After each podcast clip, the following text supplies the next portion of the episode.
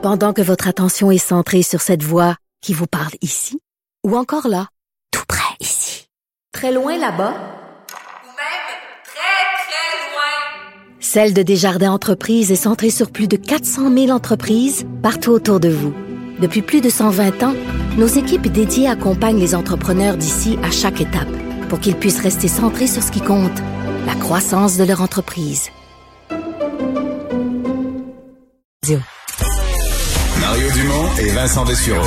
Inséparables comme les aiguilles d'une montre. Cube Radio. On est de retour, euh, oui. Donc, Alex, euh, on le sait, là, dans cinq minutes, conférence de presse du premier ministre Legault. Il sera avec euh, Christian Dubé, le docteur Arruda.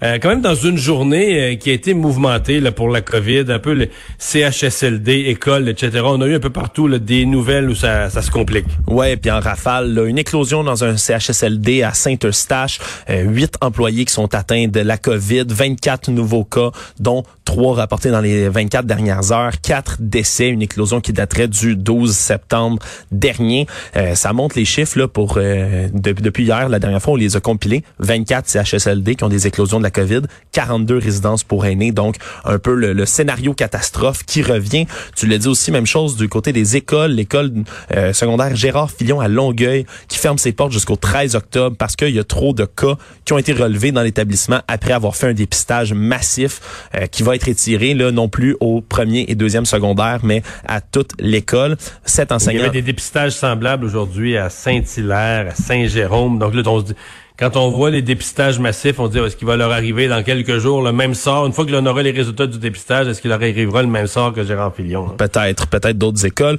aussi. Tout à l'heure, on l'a appris, mais plutôt le journal l'a appris. La région de Chaudière-Appalaches qui va s'ajouter euh, à Montréal et à Québec, selon toute vraisemblance, euh, pour passer en zone rouge dans la conférence de presse qui, je le rappelle, va euh, suivre dans les prochaines minutes.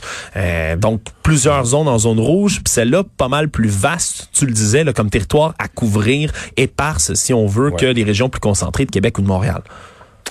Merci Alex. Euh, donc voilà, donc euh, beaucoup de questions. Qu'est-ce qui va arriver aux écoles? Qu'est-ce qui va arriver au bar Qu'est-ce qui va arriver au restaurant Qu'est-ce qui va arriver au commerce? Euh, Ça toucherait Québec, Montréal, Chaudière-Appalaches, peut-être Laval, peut-être la Montérégie, peut-être le Grand Montréal. C'est ce qu'on va savoir dans quelques instants. Donc on va aller en pause. Lorsqu'on sera de retour, on sera carrément à la conférence de presse avec Monsieur François Legault, le Premier ministre, et ses acolytes. Moi, je vous dis à demain.